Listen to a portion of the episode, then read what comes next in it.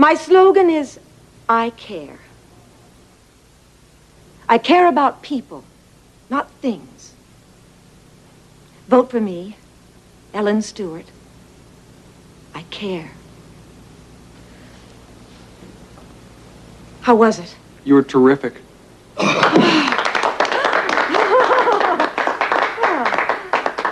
Uh, uh, can I see it? Sure.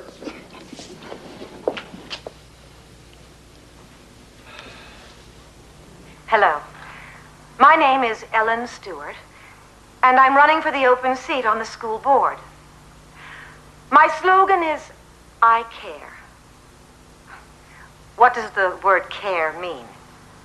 I care about people, not things. Vote for me, Ellen Stewart. I care. But now what? How can we possibly get it on so Riverdale will see it and hear it? Leave it to me.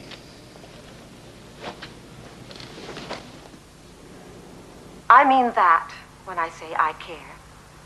I care about people, not things. Vote for me, Ellen Stewart. I care. What happened? Mom is now on television. In every appliance store in Riverdale. Except Hamlin's. He's a Boswell voter. Well, that's a brilliant idea, Richard. You inherited your father's brain.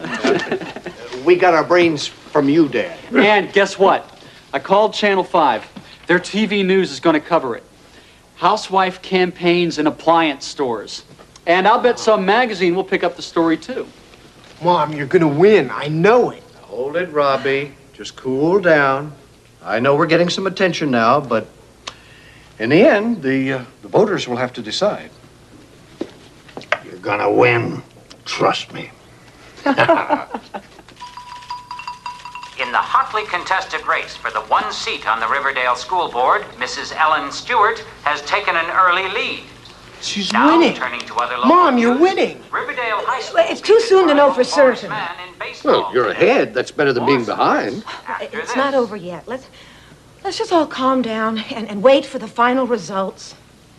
Ellen, why don't you go out to the backyard and get some fresh air? Thank you, Grandpa. I need some.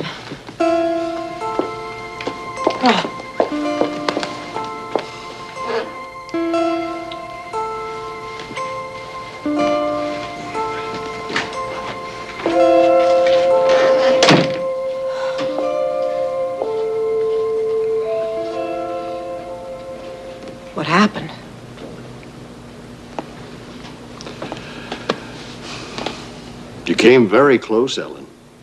You lost by only 121 votes.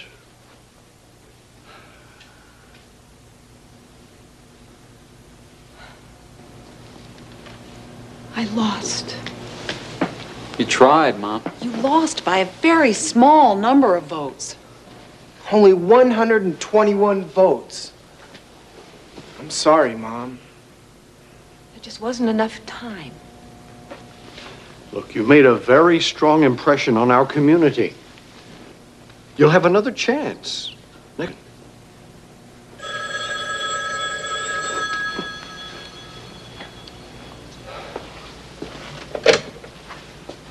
Hello. Oh, yes, yes, Mr. Maxwell.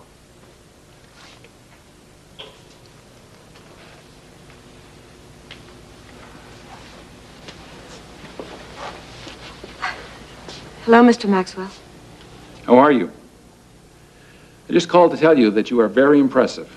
You lost the election, but you won the attention of the residents of Riverdale, of Boswell, and of me. Well, uh, thank you, Mr. Maxwell. I appreciate your kind words. I needed that. I hear Boswell wants to appoint you to a special arts committee. I'm sending over a reporter in the morning to interview you. You are? I'm going to do an article on Ellen Stewart. She cares. Maybe we'll all care now. Goodbye.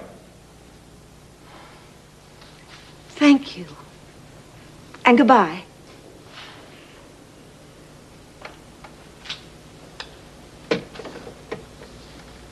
What was that about? You were right, Philip. I did make a difference in town. And in this family.